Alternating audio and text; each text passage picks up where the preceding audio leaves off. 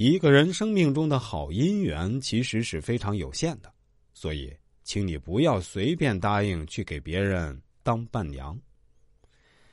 现在人结婚啊，为了排场，也为了好看，男方有伴郎，女方有伴娘，尤其是女方请伴娘的阵势啊比较强大，少的也是一个，多的呢有请十几个的。但是大家又是否知道什么是真正的伴娘呢？如果你被请去当伴娘，好不好呢？今天啊，从义理和玄学的角度给大家解析这个问题。现在人请伴娘，大多是请自己的闺蜜或者是自己的好朋友，而且还得是未婚的。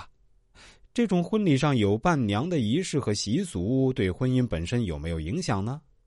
回答是有的。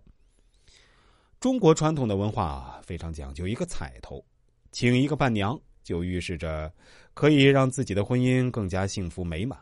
从命理的角度来说，如果请的这个伴娘八字和自己相称，那在结婚当天这个吉日里确实可以给自己的婚姻加分。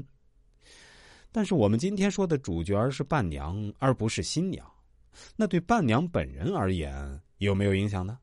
答案是有的，而且。影响很大。如果你随便去给别人当伴娘，当的越多，自己的婚姻就会越差。你在用你自己的好姻缘为别人做嫁衣，所以大家不难发现，身边很多人一直在当伴娘，陪了一个又一个，陪了那么多人嫁出去，就是自己一直没嫁出去，因为你的好姻缘都给你陪完了。有些婚礼现场。伴娘的阵势还特别强大，一群姑娘们闹得很欢，殊不知繁华过后都是落寞。其实，在旧时，伴娘又叫送女客，这种送女客是有着严格要求的，不是一般人就能当的。除了要年轻漂亮以外，还需要生过儿子。选择人选时是需要先在本族的同辈中寻找，需要的是已婚者，还不能是再婚的。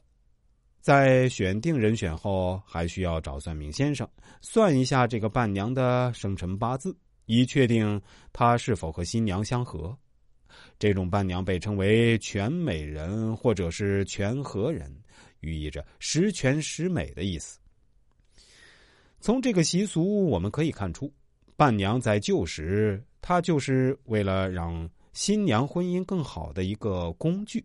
但是这个工具，它的要求是已婚，而不是现在的未婚。